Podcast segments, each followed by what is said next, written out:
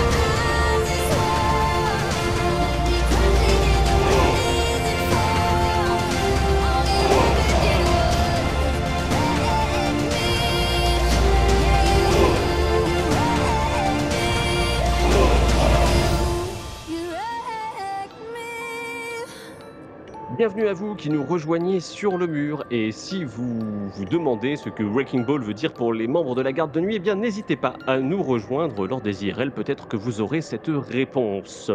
Euh, on va laisser ça un petit peu de côté et euh, bah, on espère que vous avez passé un bon été avec nous et que vous avez rattrapé, vous avez écouté en temps réel les Martines à la plage. Sachez d'ailleurs qu'au moment où cet épisode sort, il y a encore une chance de participer aux deux derniers concours qui sont ceux euh, avec Jérôme Vincent et avec William Blanc. Donc un petit mot d'ailleurs pour dire tout notre soutien à Jérôme Vincent et à toute l'équipe des éditions ActuSF puisque vous en avez peut-être entendu parler, mais cet éditeur historique des de l'imaginaire qui était là depuis près de 20 ans est contraint de mettre la clé sous la porte. On va passer à des choses un petit peu plus réjouissantes. Pour recommencer cette nouvelle saison des émissions de la garde de nuit, nous allons nous pencher sur un sujet bien connu des fans et que l'on nous a réclamé moult fois. Il est en partie corollaire de la série sur les feux noirs de l'an dernier. On vous invite donc à retourner les écouter si vous n'avez pas encore eu l'occasion d'y jeter une oreille. Pour causer basket et œufs brouillés, vous aurez compris donc Dunk et Egg. J'ai à mes côtés la référence historique et mec toxique de la garde de nuit, Mike Ardesbois. Bonjour. Et pour l'accompagner, le spécialiste du meilleur film de tournoi de la Terre, qui est sans aucun doute Chevalier avec Heath Ledger, et aussi euh, un petit spécialiste des secondes baguettes dans Harry Potter, Eusor. Bonjour. Première question, du coup, pour ce podcast, euh, bah, euh, comment avez-vous découvert Dunkelhoff Est-ce que vous l'avez découvert en parallèle de la saga principale? Est-ce que c'est un truc que vous avez lu plutôt après? Est-ce que, voilà, euh, comment avez-vous découvert ce- ce- cette série de nouvelles finalement? Alors moi, je l'ai découvert sur euh, La Garde de Nuit. Très original. Original. Heu, parce que je pense qu'au moment où le dernier est sorti, je commençais à peine à lire, heu, la saga principale et donc une fois que j'avais fini la saga, j'ai lu les nouvelles qui étaient déjà toutes sorties. J'ai tout enchaîné, j'avais j'avais plus le temps à ce moment-là, je voulais la suite et comme la suite arrivait pas pardon, Tu t'es dit: «Je vais combler avec ces petites nouvelles finalement». voilà, d'ici 1 an ou 2 ça sera là. Et toi papa? Hem, un petit peu pareil. Alors je les ai découvertes, moi, au moment où la 3e nouvelle sortait en France, c'est-à-dire en 2014, heu, pile au moment où George Martin venait en France à Dijon et où j'ai, bah, rencontré pour la 1re fois la garde de nuit d'ailleurs. Heu et donc j'ai acheté, tu t'es heu, la tapé la première fois 3e l'incruste à la garde de nuit. Maintenant on le sait, ça a été immortalisé dans un podcast. Non mais c'est ça et puis maintenant ils ils arrivent plus à se débarrasser de moi donc c'est c'est c'est terrible, voilà, je reste. Et hem et du coup, j'ai j'ai acheté la 3e nouvelle, donc heu, L'œuf de dragon, puis j'ai acheté les 2 autres et après que après avoir fini le tome 5, heu, Dance with Dragon, j'ai enchaîné directement sur, heu, sur les 3 nouvelles. Et toi, Chris? J'ai dû lire, heu, je crois que j'ai lu la 3e nouvelle juste après, Fist for Crow heu, pas Fist for Crows, après, Dance with Dragons. J'avais dû aller chez Evrak à une époque, si jamais un jour il écoute ce podcast, il il le saura. Il m'avait prêté le bouquin, l'anthologie dans lequel c'était, je sais plus ce que c'était, c'était un truc avec, de Martin avec, plein de gens dedans. Il y avait une nouvelle de de Rothfuss, Mmh. de Lynch, enfin il y avait, des des tas de gens. Donc je l'ai lu en anglais, contrairement aux 2 premières que je l'ai découvert, en fait, c'est un peu bizarre dans l'histoire de l'édition du tome 4 en France, je crois que ça c'est sorti en j'avais l'impression que c'était sorti entre 2 parties. Il y a eu, Le Chaos, Les Sables de Dorn, heu, il y a eu, heu, le to le 3e volet de Fist for Crows et au milieu, ils ont sorti les nouvelles de Dunkelhoff ou un truc comme ça. Ou enfin, en tout cas, c'était dans cette période-là. Et du coup, j'ai acheté le bouquin, heu, en me disant: «Ah cool, il y en a un peu plus». Puis en fait, heu, ce un peu plus était, heu, était un peu différent du reste. Enfin voilà, je pense que je les ai découvertes, heu, à l'époque Mmh. où, heu, en tout cas l'éditeur français souhaitait les sortir quoi, dans pour les 2 Donc premières. avant avant ta lecture de Avant ma Dance, en lecture fait? de Dance, ouais. Ouais. Mais cela dit, je pense que j'avais pas pris la mesu tu sais, je les ai vraiment lus comme un à côté un peu divertissant et j'ai vraiment pas pris la mesure vraiment de notamment pour la 2e, des enjeux que ça pouvait poser, on va avoir l'occasion d'en reparler. La la 1re nouvelle m'avait beaucoup hypé en mode, heu: «Eh, c'est trop cool, on dirait du jeu de rôle. Remettons ça dans du jeu de rôle du coup derrière quoi». Mais pour le reste, c'était, bah, on va revenir du coup sur un peu l'historique de publication, de fait, puisque je commence à en parler un peu. Heuzor? Donc les 3 nouvelles, heu, sont sorties entre 98 et 2010 en anglais et traduit entre 99 et 2014 en français, avec, une reparution, heu, 3 ans plus tard dans un une anthologie d'anthologies qui regroupait les 3 textes de Martin. C'est des petites nouvelles qui font, heu, je sais pas, une centaine de pages chacune. Donc là, je les ai C'est des grosses nouvelles quand même, moi je trouve, hein. C'est on est grosses vraiment nouvelles? dans un format, tu vois, on a on en parlait Je les ai pendant de façon la page numérique en fait. Moi je trouve qu'on est, on est quand même un peu dans ce genre de truc qui est pas très loin de la novella, quoi. Mmh. Ouais, c'est plus après c'est un genre qui qui a pas de traduction vraiment bien en français pour, heu et pour, heu, faire un petit pitch avant la la partie spoiler où on balancera tout. Ça raconte donc les aventures de Dunk, un chevalier, errant qui qui était écuyer jusqu'alors, avec, un un jeune garçon qui se trouve être un un fils de prince déguisé en écuyer, qui se balade aux 4 coins des 7 couronnes et qui croise d'autres chevaliers, d'autres complots, tournois, et guerres, latentes. Il rencontre des gens qui à qui il arrive des aventures, si on peut résumer ça et ce qui permet aussi de de croiser différents types de de personnages et d'histoires qu'on n'a pas vraiment l'occasion de voir dans la saga principale. Ouais et puis de se balader dans un Westeros, heu, «apaisé» entre guillemets. Bon alors avec des f des des un faux apaisement, mais heu, pour le coup, on n'est pas dans le cadre d'une guerre ouverte comme, heu, comme c'est le cas dans la saga principale, quoi. Puis il y avait combien il y a combien de textes envisagés en tout? Est-ce qu'on a le la liste finalement des nouvelles? Parce qu'on Ou sait qu'il veut en écrire d'autres, ça c'est pas un Ouais. problème, mais heu, combien est-ce Il y en qu'il en a de sous le coude? en 2019, heu, quand il était à Londres, il a dit qu'il avait encore en tête 9 histoires pour? Heu, enfin en tout cas, il avait dit 9. Heu, après bon le le je pense que le le chiffre a eu le temps de changer depuis et et on connaît 6, heu, pistes un peu plus détaillées. En tout cas, il y a 6 titres de travail, qui sont connus, dont les deux premiers euh, qui s'appellent euh, The She-Wolves of Winterfell, donc les loups de Winterfell qui se passeraient bon, bah, dans le nord, voilà, et euh, The Village Hero, donc le héros du village qui pour le coup se passerait dans le Conflant, et ça, ça fera bien plaisir à Chris. Euh, on oui, en a. on n'y voilà. passe pas assez souvent dans le conflant. non, pas du tout, surtout le conflit en, en- en situation de paix, comme, comme tu disais, puisqu'on on le connaît un petit peu quand c'est l'anarchie. Euh, et il y a quatre autres titres, bon, on vous laissera découvrir sur, le, sur la page wiki de, des aventures de, de Dunkelhoff, sachant que ce sont des titres de travail, que c'est pas fixe encore et que de toute façon les plans ont largement le temps de changer. Par contre, on peut, sans spoiler, dire que ça correspond quand même à l'axe de voyage qui est annoncé dès la première nouvelle, un peu quand même. Euh, Il y a souvent des dialogues dans les dans, en tout cas dans les deux premières nouvelles, genre euh, Hey, Egg, où est-ce qu'on irait? Oh, on y pourra aller sur le mur. Oui, ok, partons dans le nord. Hey, Egg, où est-ce qu'on va? Oh, on irait à Dorne. D'accord, partons dans le sud. Donc euh, c'est pas euh, c'est pas spoilant de dire qu'il y a une nouvelle qui se passe à Winterfell, c'est attendu du fait des annonces et des intentions des personnages, quoi, pour le coup. Comme une à Dorne, parce qu'on sait qu'ils sont passés à Dorne. On l'apprend dans la deuxième nouvelle. Peut-être qu'on l'aura jamais, mais elle serait elle serait envisageable en tout cas. Il tout tout est en place pour que pour qu'ils y aillent. Pour finir sur le, la publication, euh, donc en France, on a aujourd'hui une traduction harmonisée par Patrick Marcel parce qu'en fait, euh, euh, chaque nouvelle a été traduite par un traducteur euh, différent. Donc euh, Patrick Marcel est repassé derrière en 2015. Et pour ceux qui lisent en VO, il y a une édition illustrée en noir et blanc par Gary Gianni qui est, qui est assez chouette. Et bah, toujours dans la même thématique illustration, les trois nouvelles ont été adaptées en format comics avec bon, certains changements, certaines intrigues ont été, ont été raccourcies. Euh, et je crois qu'en France, par contre, il y a une, euh, une histoire assez anarchique de la publication de ces textes-là, enfin de ces, de ces BD-là. Parce que je crois que la Oh, première j'ai est la première, moi, à la maison. Ouais, bah, la première est ça. parue en 2004, je crois, en format BD, mais complètement épuisée. Et euh, Dargo, les éditions Dargo ont sorti la troisième nouvelle, donc L'œuf de dragon, sous le titre de la première nouvelle, Les Chevaliers errants. Et en fait, il n'y a que la troisième, du coup, qui est aujourd'hui disponible en, VF. Euh, mais voilà, si vous touchez un petit peu à l'anglais, euh, les, nou- les, les nouvelles sont euh, disponibles en, format comics en anglais.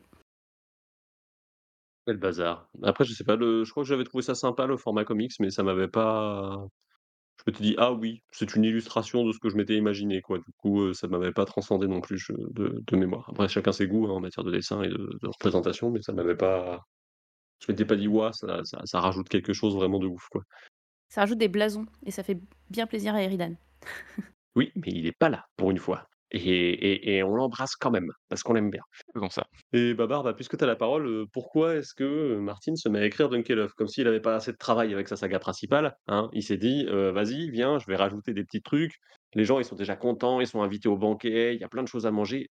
Posons des chips sur la table à côté, des fois qu'ils les mangent en plus, quoi. Vraiment, on est sur ce genre. Pardon pour la métaphore culinaire, mais il est tard et j'ai faim. Mais euh, Exactement. Euh, alors du coup, euh, donc ça, il, sur il nous a un, raconté. il a toujours pas servi le dessert, on est d'accord, hein, ni le fromage d'ailleurs. Ouais, Non, du on fromage. est- alors, Vraiment, j'a- j'allais parler on- du fromage justement avant parce que avant le dessert, il y a le fromage. hein. Voilà. Ouais. Euh, Il est vraiment l'heure d'aller manger, ça commence à faire des au bout de 10 minutes de podcast, tout le monde parle de bouffe. Les recettes de la garde de nuit. Alors, aujourd'hui, pour faire un œuf, bon, allez, on arrête les jeux de mots, il y en aura suffisamment. voilà, d'accord, prochain, s'il te plaît. prochain format sur Twitch, faites attention. Donc, cette, euh, cette première nouvelle. euh, alors, la première nouvelle qui a été publiée en 1998, euh, qui est. c'est le deuxième texte, en fait, que Martin écrit après Agot. Et ce qui s'est passé, c'est que à l'époque, en fait, il est contacté par Robert Silverberg, qui est un grand nom à de la fantasy science-fiction en Amérique, pour euh, publier dans, dans une anthologie. Alors, l'anthologie s'appelle Legends. Et, euh, et donc, il a été contacté. À ce moment-là, il avait sorti que Agot, donc le- l'intégrale 1. Et, euh, et il n'avait pas la renommée qui- qu'il a clairement aujourd'hui. Et donc, il s'est dit que bah, ce serait une bonne idée pour lui de figurer à côté de noms assez illustres comme Terry Pratchett, Stephen King, Tad Williams, et je crois qu'il y avait Ursula Le Guin aussi dedans. Donc, enfin, bref, des grands, grands noms de, Du beau monde, quoi. voilà, de la fantasy. Et la thématique de cette anthologie, c'était de faire une nouvelle originale dans l'univers euh, de chaque auteur. Donc il y a une nouvelle par exemple sur la Tour Sombre, euh, une nouvelle sur les disques mondes pour, pour Pratchett, euh, etc. Et euh, donc se, lui s'est demandé bah, qu'est-ce qu'il pouvait bien écrire? Il voulait pas parler d'un personnage euh, contemporain de sa saga principale, puisqu'il avait bien l'idée de, raconter cette histoire dans sa saga principale. Et donc, il a opté pour euh, une histoire qui se passait euh, 90 ans avant le, le Trône de Fer. Et euh, il a voulu écrire un tournoi parce qu'il adore les tournois. euh, ça, on pourra, on, on pourra en On aura l'occasion d'en reparler. Exactement. Et donc, c'est comme ça que Dunkelhoff est, est né. Et pour l'anecdote, euh, il était déjà en retard à cette époque-là sur sur le rendu de. Possible. Voilà. Et, euh, et du coup, euh, bah, Silverberg a un peu été un peu en mode bon bah j'ai pas envie de mettre mon anthologie en retard pour toi, euh, Georges. Donc euh, je vais chercher un dixième auteur en remplacement de Georges et, et, en fait il a failli être jarté. euh, euh, Martine de, de cette anthologie. Mais il réussit quand même à rendre son texte à temps, et ce qui fait que l'anthologie a 11 auteurs au lieu des 10 prévus euh, à l'origine. Parce que l'autre, entre-temps, il a recontacté quelqu'un qui lui a dit Bah oui, bien sûr, Bah j'ai oui. un texte. Et en fait, et en- Exactement. Je ne sais pas qui est la dixième personne du coup, mais enfin la onzième, mais euh, mais voilà. Du coup, euh, les problèmes de retard de Martine existaient déjà alors qu'il publiait un bouquin à cette époque tous les deux ou trois ans. Hein Tenir quand même, c'est que quand on lui met une date et qu'on lui met le couteau sous la gorge, il arrive à sortir des livres. Donc ce qui manque, c'est juste un éditeur avec un peu de courage. Pardon.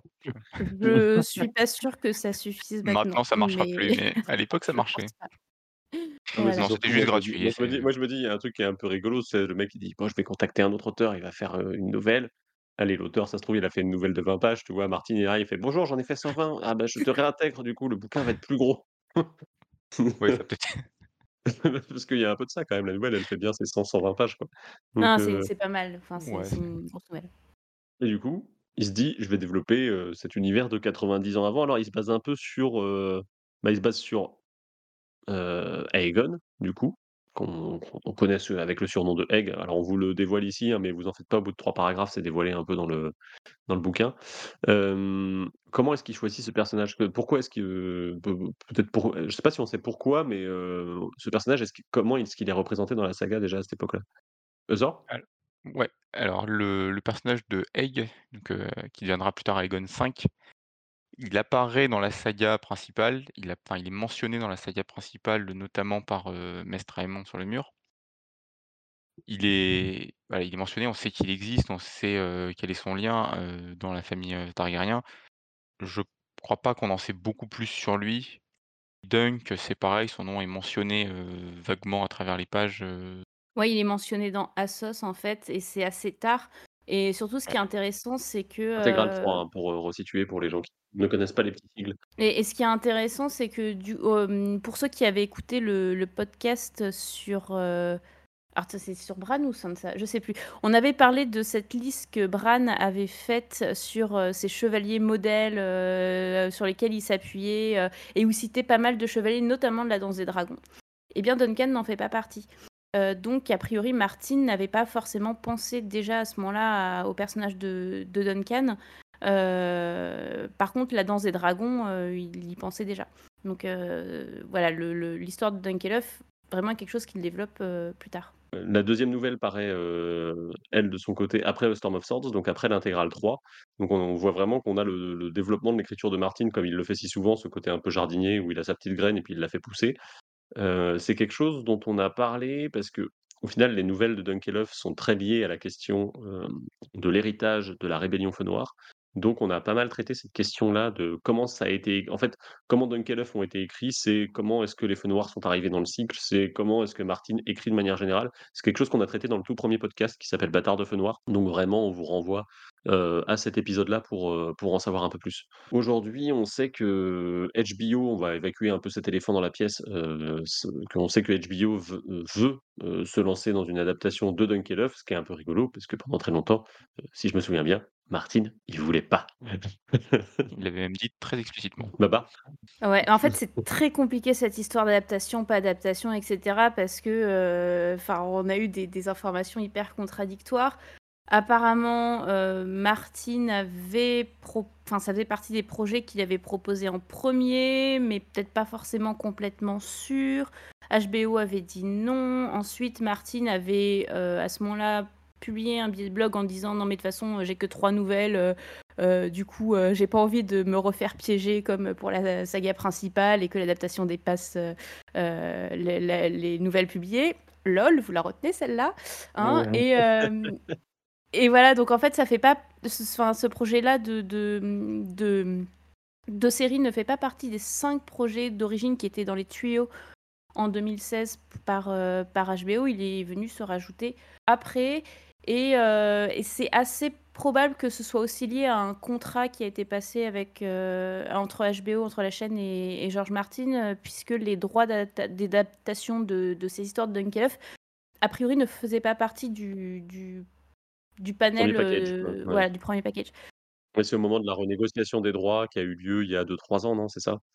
Ouais, alors, et euh, à l'origine, euh, c'était euh, Steve Conrad euh, qui menait le projet, euh, qui je crois était sur Rome, enfin a travaillé sur Rome, il me semble. Chris, tu, Ouais. me- voilà. Heu, alors Steve c'est quelqu'un qui a d'autres projets parce que pour le coup Steve Conrad, c'est un scénariste de cinéma. C'est un peu étrange comme choix pour écrire, sur Dunkelhoff et à la fois c'est un peu logique, je trouve ça ça va un peu dans le sens c'est le mec qui a fait, alors l'excellent film The Weatherman avec, heu, Nicolas Cage qui est, heu, que moi je j'aime beaucoup, heu, où Nicolas Cage est un présentateur météo blasé et heu, des gens lui jettent des cafés dessus.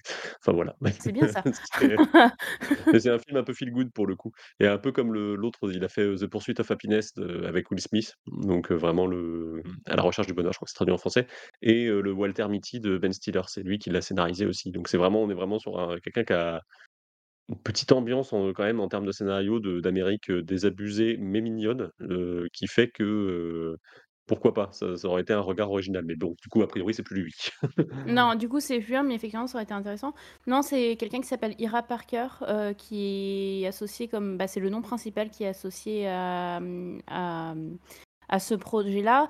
Sachant que, là encore, on n'a pas encore d'informations, mais George Martin est lui-même noté comme scénariste sur, euh, sur ce projet-là, ce qui n'est pas le cas, par exemple, pour House of the Dragon, où il est juste nommé comme euh, producteur ou coproducteur exécutif ou quelque chose dans le genre. Euh, là, il est vraiment noté comme scénariste, donc on ne sait pas ce que ça implique derrière. S'il va travailler par exemple sur des l'adaptation ou s'il va sortir des nouvelles, on ne sait pas. Et sachant que derrière aussi, en fait, ce projet-là, il y a globalement l'équipe de House of the Dragon, puisque Ryan Condal, qui est le showrunner de House of the Dragon, euh, est associé comme euh, producteur exécutif euh, sur ce projet-là. Ouais, lui, il est en train de de c'est vraiment en train de devenir le, heu, le Kevin Feige de de de de l'univers de Martin, quoi, vraiment. Ah. Et heu, Ira Parker, on peut noter quand même que, heu, c'est quelqu'un qui a bossé sur House of the Dragon, pour le coup. C'est un scéna Oui, un le aussi. scénariste de l'épisode 4 de House of the Dragon, du coup. Mm, mm. Donc ouais, donc c'est la même, c'est la même équipe. Et euh, voilà, pour l'instant, on n'en sait pas plus sur cette série, à part que alors Martine évoquait six épisodes par saison qui adapteraient du coup une nouvelle, mais ça reste encore euh, du très spéculatif de ce que veut Martine et bon, il y a pas, voilà, pour l'instant c'est vraiment encore euh, un projet, alors officiellement validé, clairement, mais euh, ça reste à l'état de projet.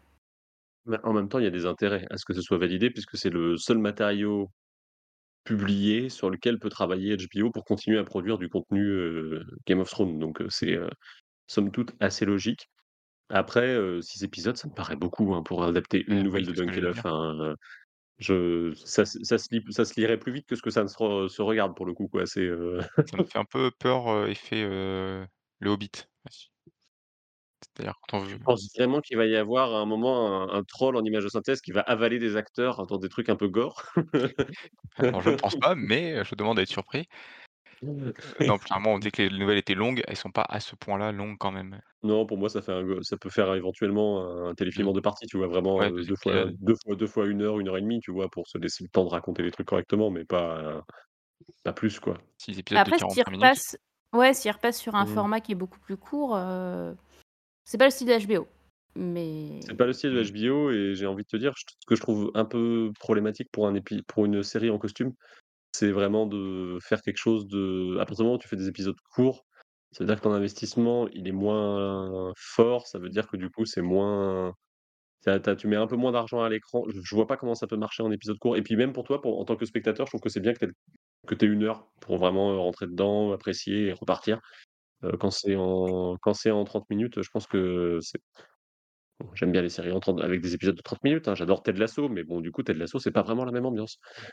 Non, voilà, c'est ça. Si c'est une ambiance qui se veut, heu, bah, dans la lignée de de ce qu'on a eu jusqu'à présent, effectivement, le temps de s'investir et de poser l'ambiance, heu, 30 minutes, ça fait court. Après, on en a encore à l'idée de projet, ça ça a largement le temps de bouger, d'évoluer, de d'être fait, refait, défait, heu.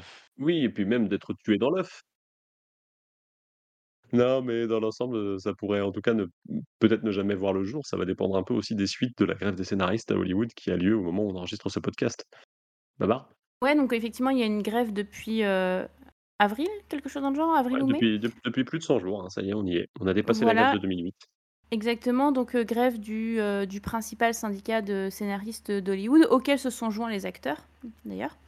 Heu, qui fait que, heu, bah, toutes les, heu, writers room, donc les les les Les salles de scénaristes. voilà, les pièces à scénaristes, en fait, sont sont pa fermées. pardon, je suis anglophone, je veux dire vraiment, heu Non, mais ce sera toujours mieux que mon accent, écoute, de toute façon, voilà.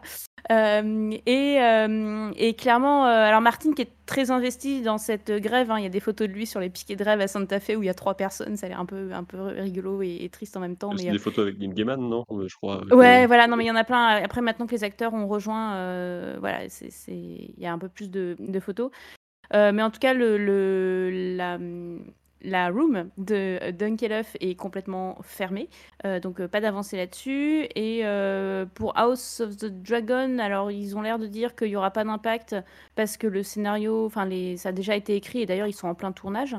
Heu, mais si jamais il y a des reshoots, heu, donc des réécritures et retournages partiels, là, ça attendra la fin de la grève. Donc heu, il y aura peut-être un impact, on verra.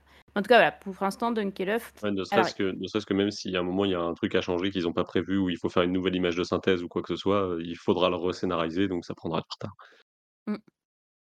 Sans compter que je pense que, le contenu va être largement délayé et que du coup, ils vont, en garder un peu sous le pied pour pas, passer des années complètement à poil, je pense, chez HBO Max, parce que bon, là, vu vu comment ça se profile, il va y avoir quand même une petite faut s'attendre à ce que 2024, ce soit un peu comme la pandémie, quoi. Je pense, il y a il y a quelques trucs qui pop, mais dans l'ensemble, ça va être une année, assez pauvre pour les séries.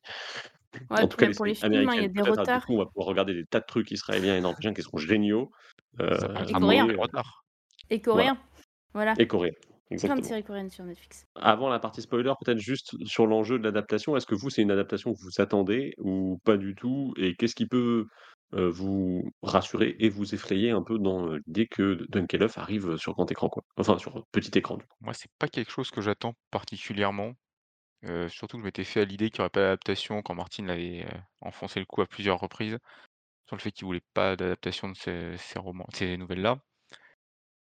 Et il y a encore House of the Dragons qui est en train de sortir, qui commence juste à popper là, donc heu, c'est pas vraiment quelque chose que j'attends et j'ai du mal à voir ce qui pourrait me surprendre, me donner envie de regarder, notamment si ça se traîne et c'est étalé sur, heu, s comment étale la trop de beurre sur la confiture? Pas assez de beurre sur la confiture, c'est quoi la l'expression de Bilbo? Heu, un peu comme de du beurre sur une tartine trop longue, mais ça, je crois que c'est Ouais, dans Le Seigneur des Anneaux, du c'est coup. ça, oui, c'est Bilbo, ouais. On fait les références qu'on peut. Heu, non, ouais, donc c'est vraiment pas quelque chose que j'attends. Après, heu, si ça fait un bon film de chevalier, avec des références à chevalier, je j'achète, hein, je je regarderai, je jetterai un œil. D'ailleurs, pour ceux qui ne ne connaîtraient pas encore les nouvelles, mais qui seraient assez curieux, le et qui connaissent le film Chevalier avec Heath Ledger, c'est assez, C'est assez bluffant à quel point la première scène de Chevalier, ressemble à la première scène de la nouvelle de la de la 1 nouvelle de Dunkelhoff. Alors que ce sont 2 œuvres qui sont parues à 3 ans d'écart, je pense. Oui, c'est ça, c'est 2001, je Ça, c'est crois, 3 pour, ans, heu, cheve c'est 2001 pour 98-2001. Chevalier et 98 pour la nouvelle, donc on est on est sur une période courte, mais c'est rigolo que que l'idée soit la même, en tout cas. Et toi, Babar, du coup, est-ce que c'est quelque chose que tu, heu, que tu attends ou pas du tout? Ou? Alors moi, plutôt oui. ah oui, mais toi, tu attends Heu, mais pardon, pardon, pardon, il y a on parle de MyCar quand même, même C'est si ça. vous, la Estivale, tu es contente. Mais heu, on est à combien de temps? On a une demi on a une demi-heure du podcast déjà, heu, j'ai pas encore parlé de Maïka et voilà. En même temps, Euron, bon, voilà. Mais on va dire que je fais confiance, à Ryan Condal. J'av enfin, j'ai vraiment bien aimé le tout le travail d'adaptation qui a été fait sur House of the Dragon, même si la série, je la trouve pas parfaite et que j'aurais des trucs à redire. Heu, globalement, je trouve que c'est en termes de qualité de travail, heu, il y a vraiment enfin, on sent vraiment qu'ils se sont investis dans le dans les choix d'adaptation.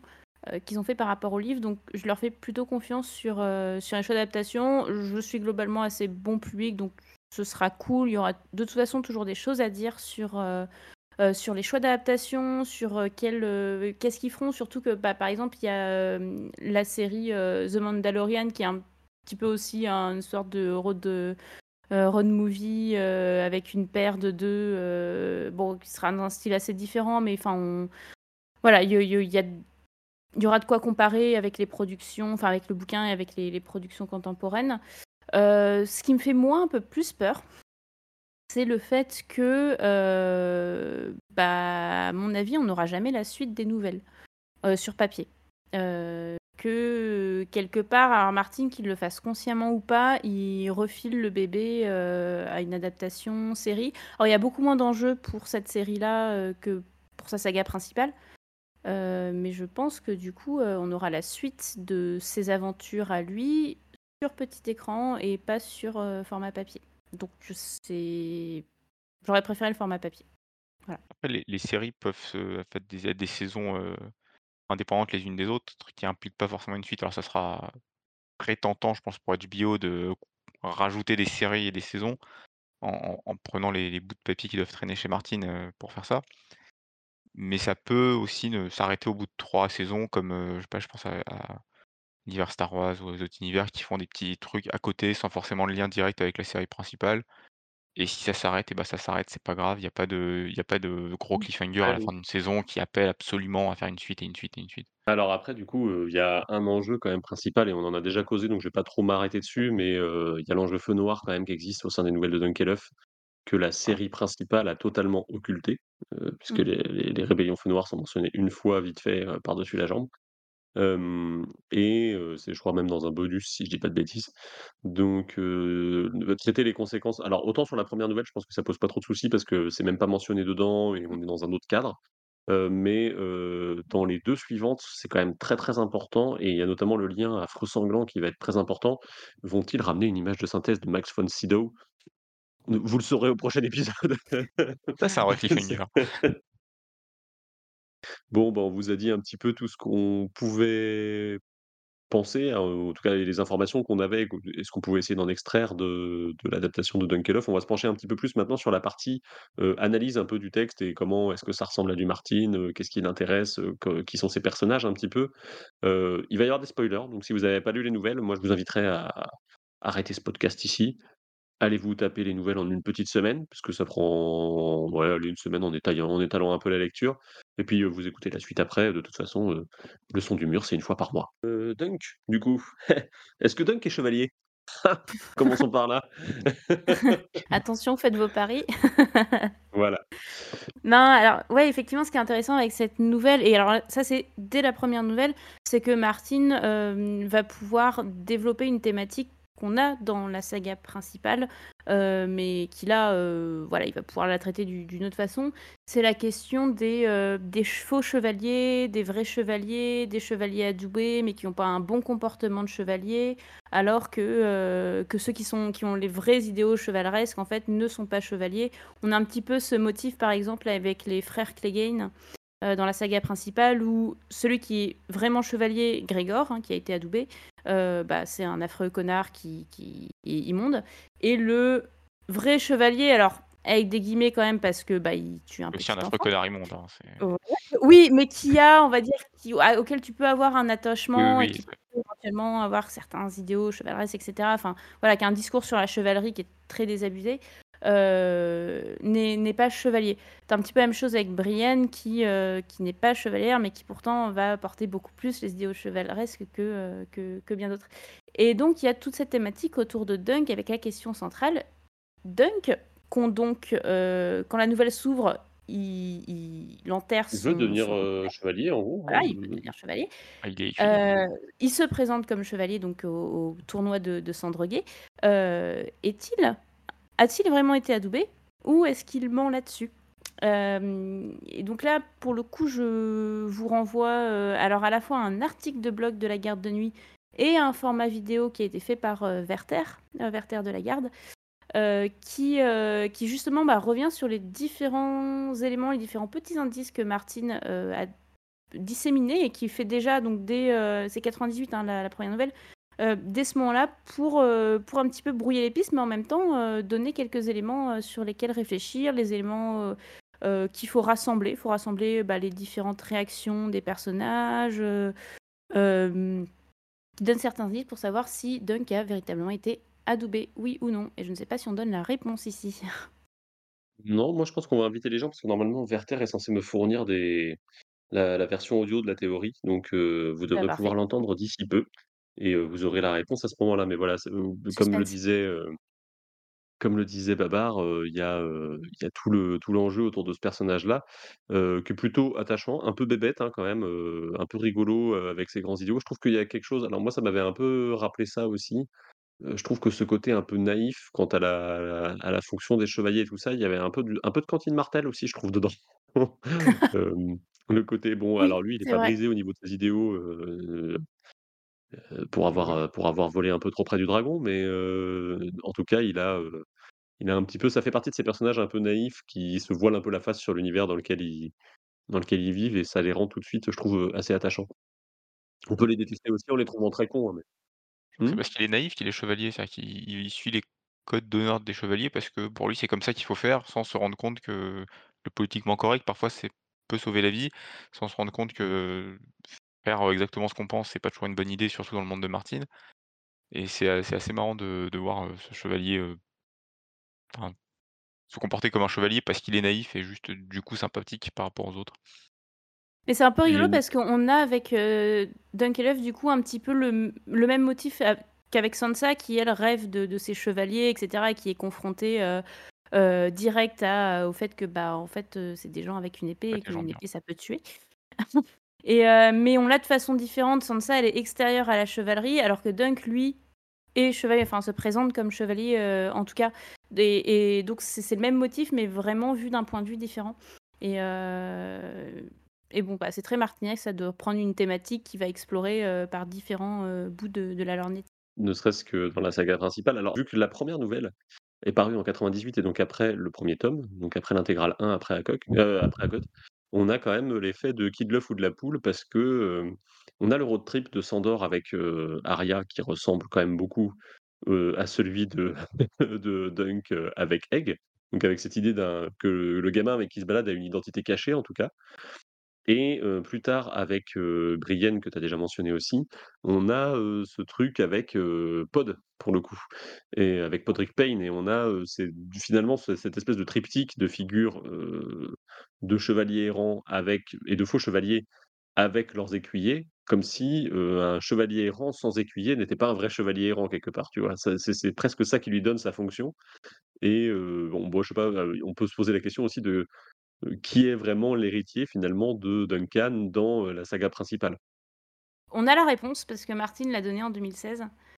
Euh, alors sans le dire forcément, enfin c'est facile à trouver, hein, vous, On est dans la partie spoiler, facilement. je pense que Je pense Euh, que je pense que tu peux y aller, on le dit, on hein, peut y aller Ok, c'est Brienne. voilà.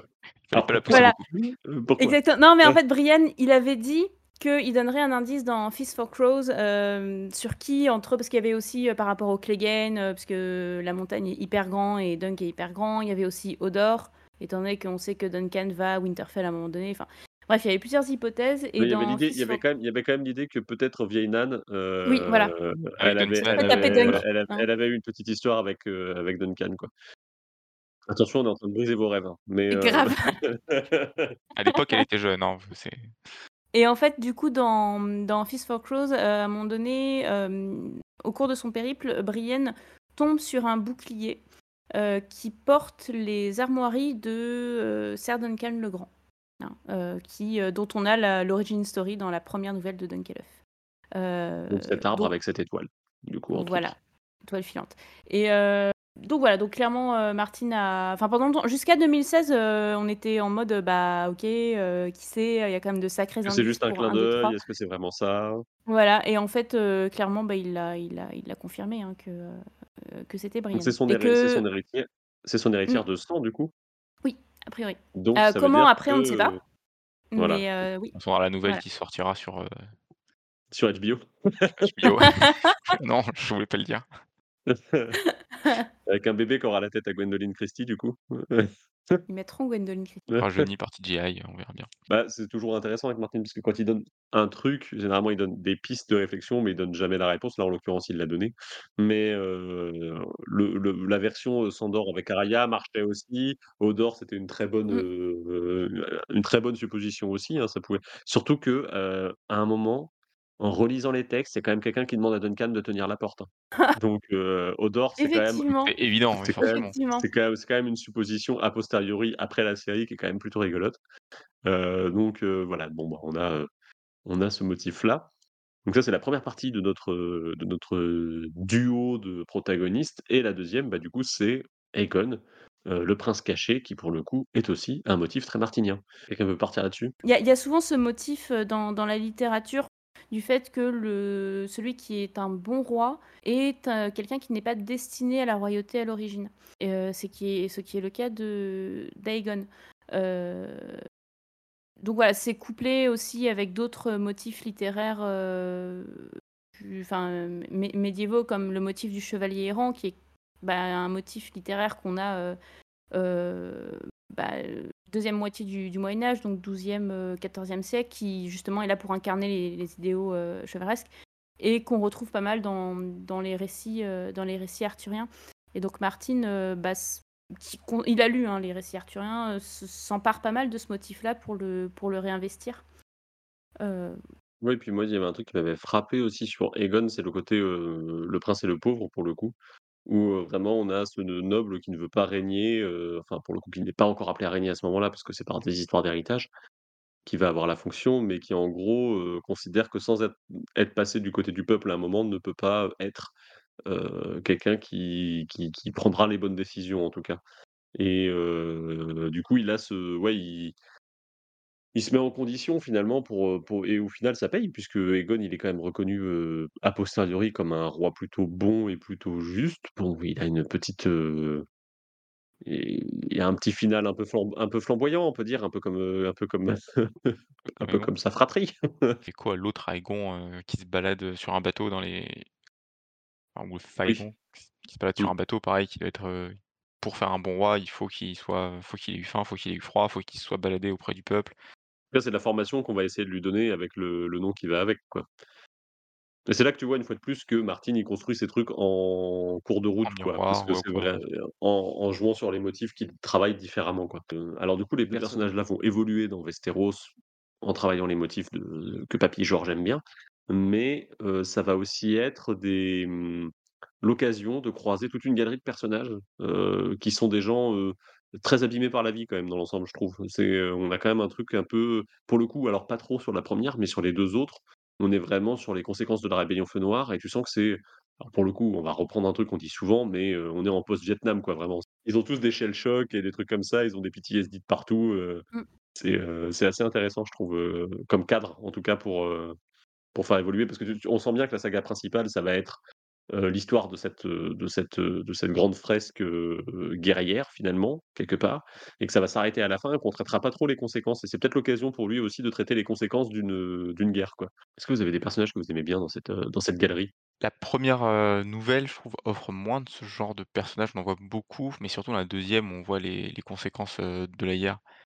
Les les terres un peu ravagées, les les conflits qui sont toujours un peu là, même si la guerre est censée être finie, mais il y a les vieux démons qui traînent encore. Moi, si je devais choisir un personnage, heu ah, c'est c'est dur, en fait, c'est dur comme question, un personnage, je Qu'il réfléchis, soit pas qu'il soit trouve pas un des 2 personnages principaux, quoi. Oui, oui, oui et puis, heu, qu'il soit pas, heu je choisis Boule en feu parce que parce qu'au moins il a un peu de panache. Voilà. Le fils?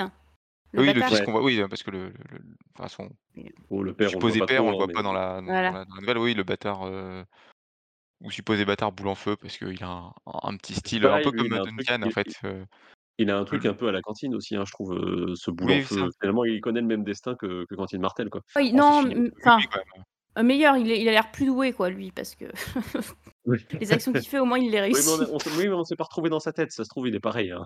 Non mais en fait, c'est les mêmes, s'il y en a un qui fait un jet de dés, il y en a un qui fait 20 et l'autre qui fait 1, hein, c'est sinon c'est Ah, c'est C'est un ça. peu ça. non, c'est pareil, hein. J'avais trouvé le vieil Osgris, donc heu, celui de la 2e nouvelle, hem, assez attachant. dans son côté très désabusé. Enfin, il avait des idéaux, il il y a tout perdu.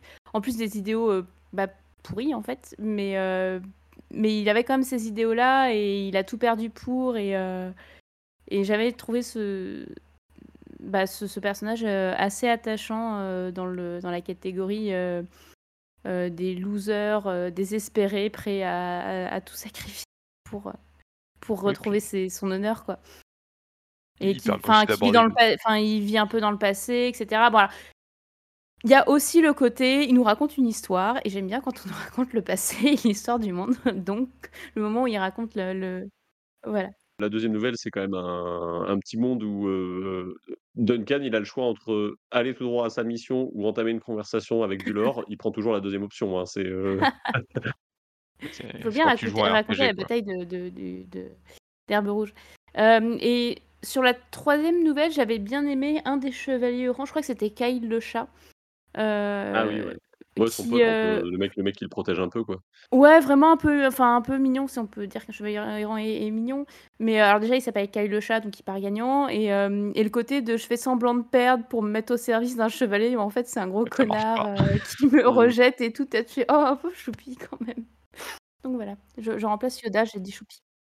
Ouais, je sais que la troisième nouvelle, moi, ce que j'avais bien aimé, c'est cette idée que, heu, tu sais, on nous a présenté des chevaliers errants pendant la première et en fait, il y a toute une micro-organisation de chevaliers errants qui, en fait, ont un peu le même mode de vie et quand ils se croisent, ils s'aident un peu, mais en même temps, ils sont un peu en concurrence et heu et finalement, c'était une une nouvelle strate, je trouve, de la société, heu, Westerosi qui était présentée Mmh. et qu'on ne pensait pas, heu, connaître, en fait, avant, parce qu'on était toujours dans la saga principale sur le récit des puissants, finalement.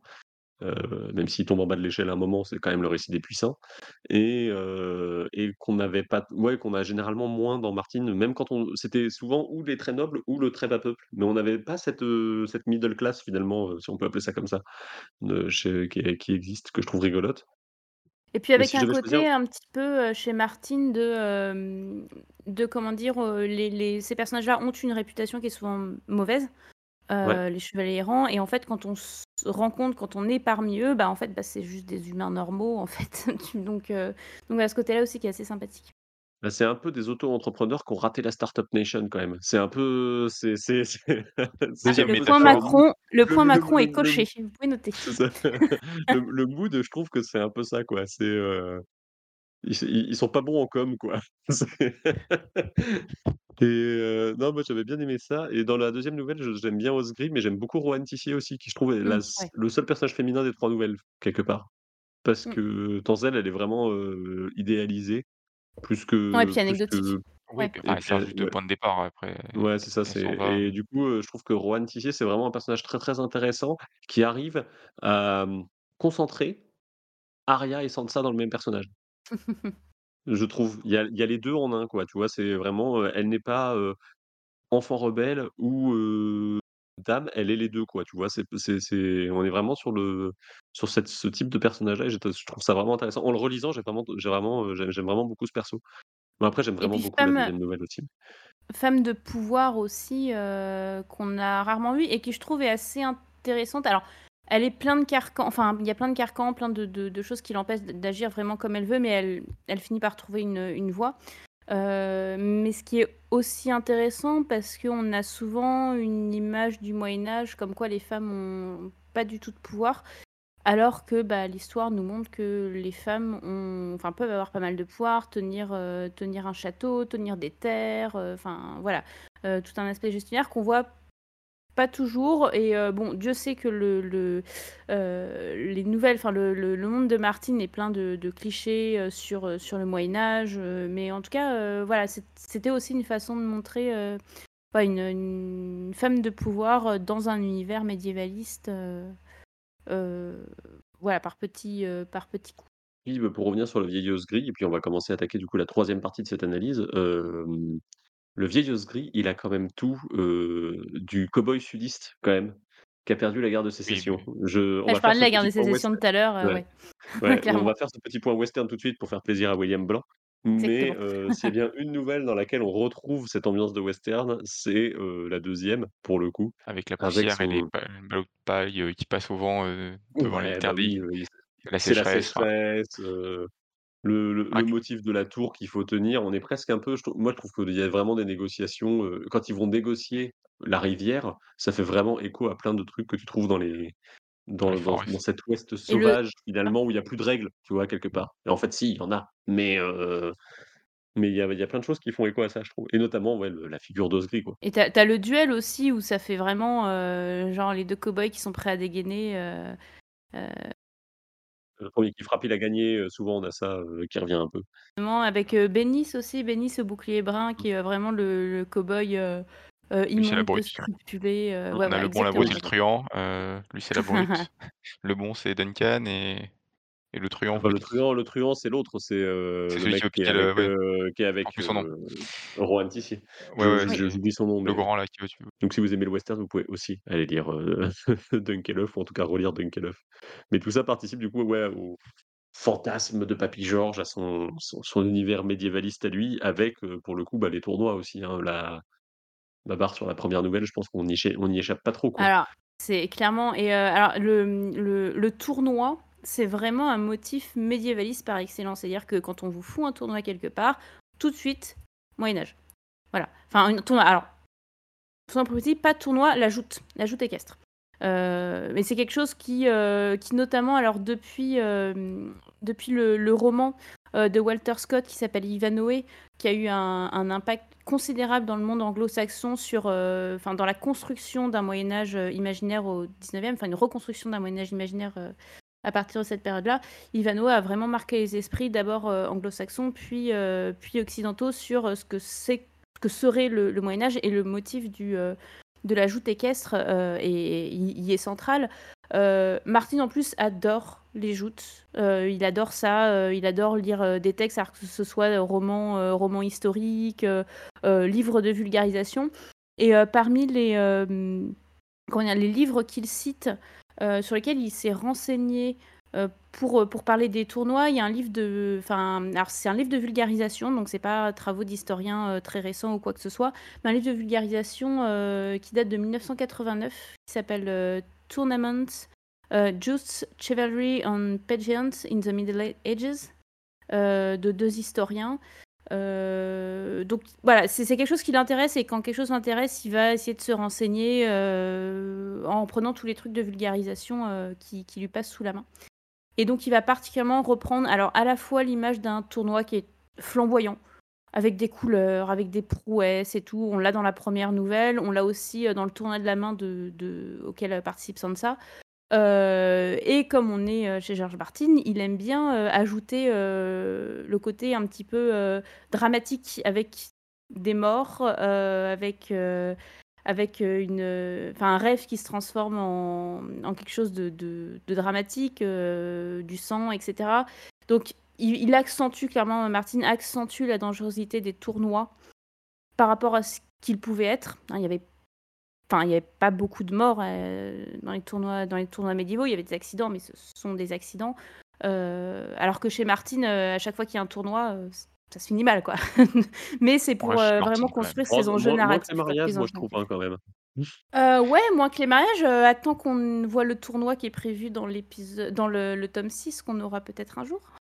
On verra si le Oui, il peut y avoir des Ah tournois pendant heu, les ça, mariages. ça ce serait un ce serait un duel judiciaire plus qu'un tournoi. Là, un tournoi en bonne et due forme, ce qui est ce qui est assez, heu, marquant chez Martin, c'est qu'effectivement les gens meurent, alors qu'ils viennent jouer, tu vois? Voilà, il y a un peu ça dans derrière derrière l'idée.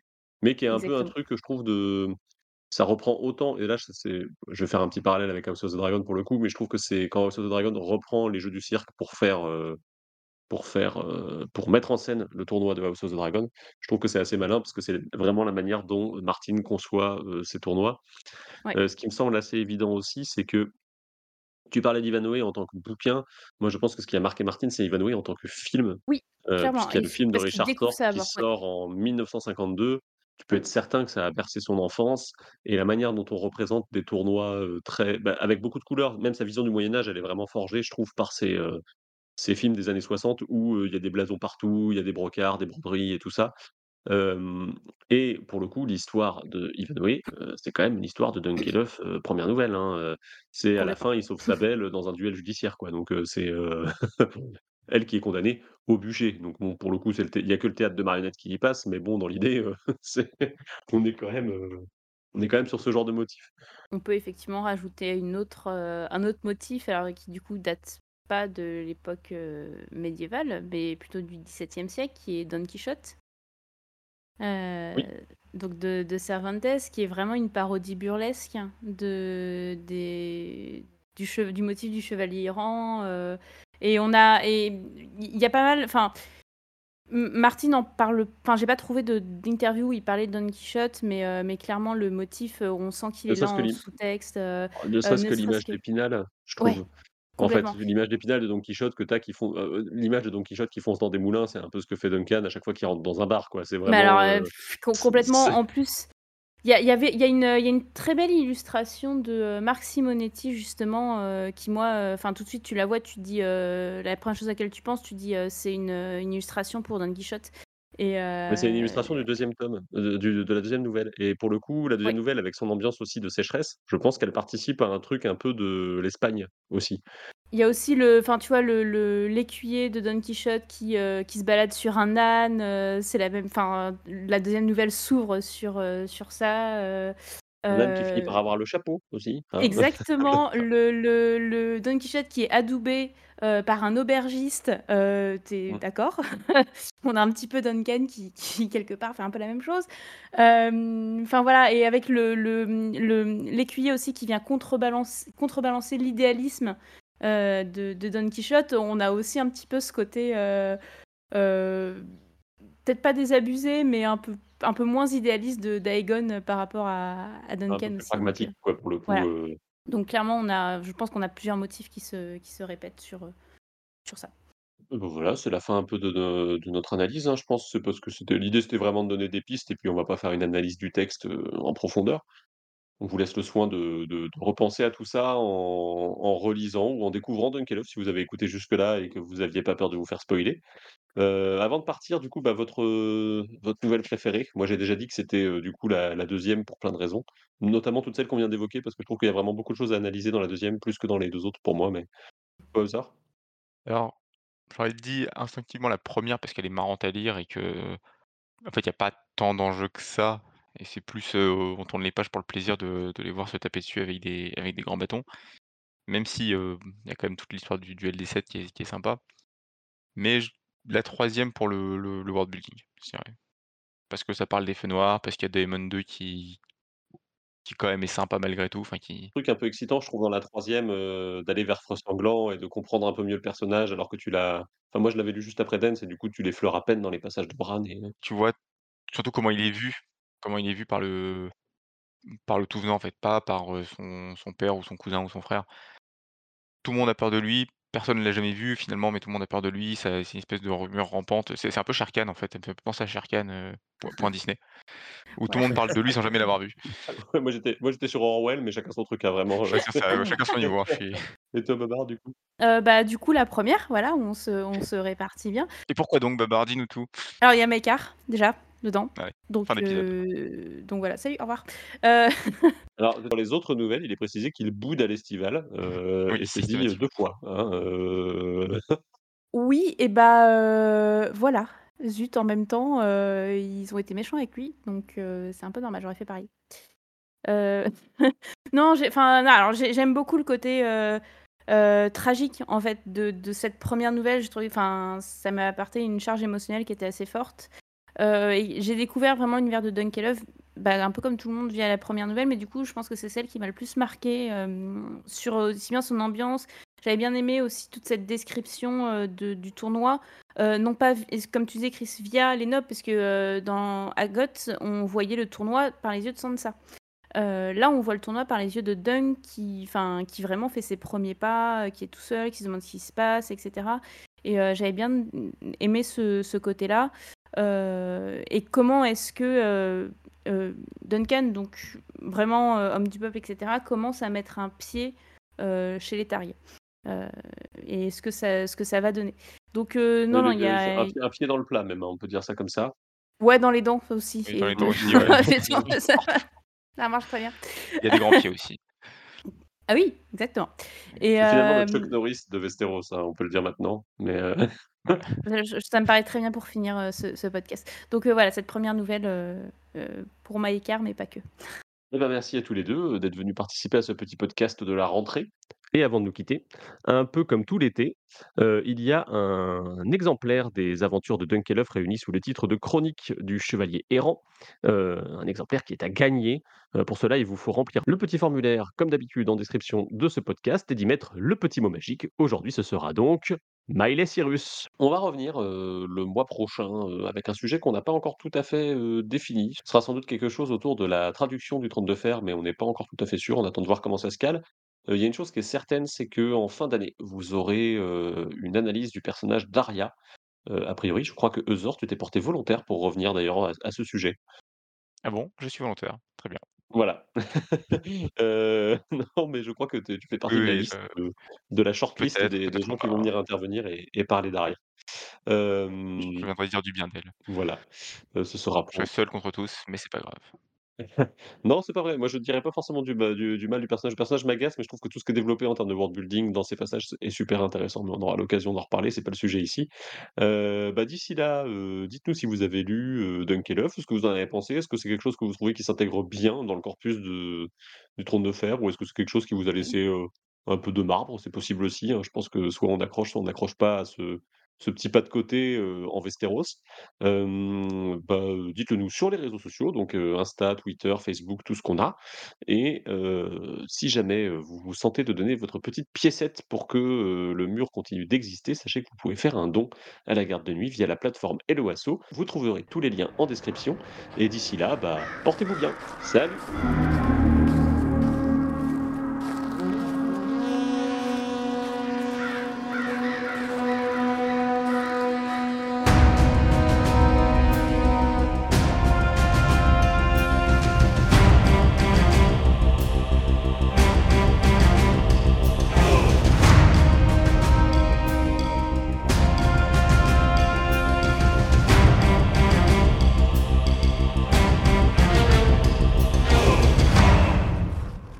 Mais même Ah le non, 3, à chaque fois, tu arrives à avoir un duel, euh, un duel euh, un contre un euh, à un moment c'est donné. parce qu'il aime bien ça, hein.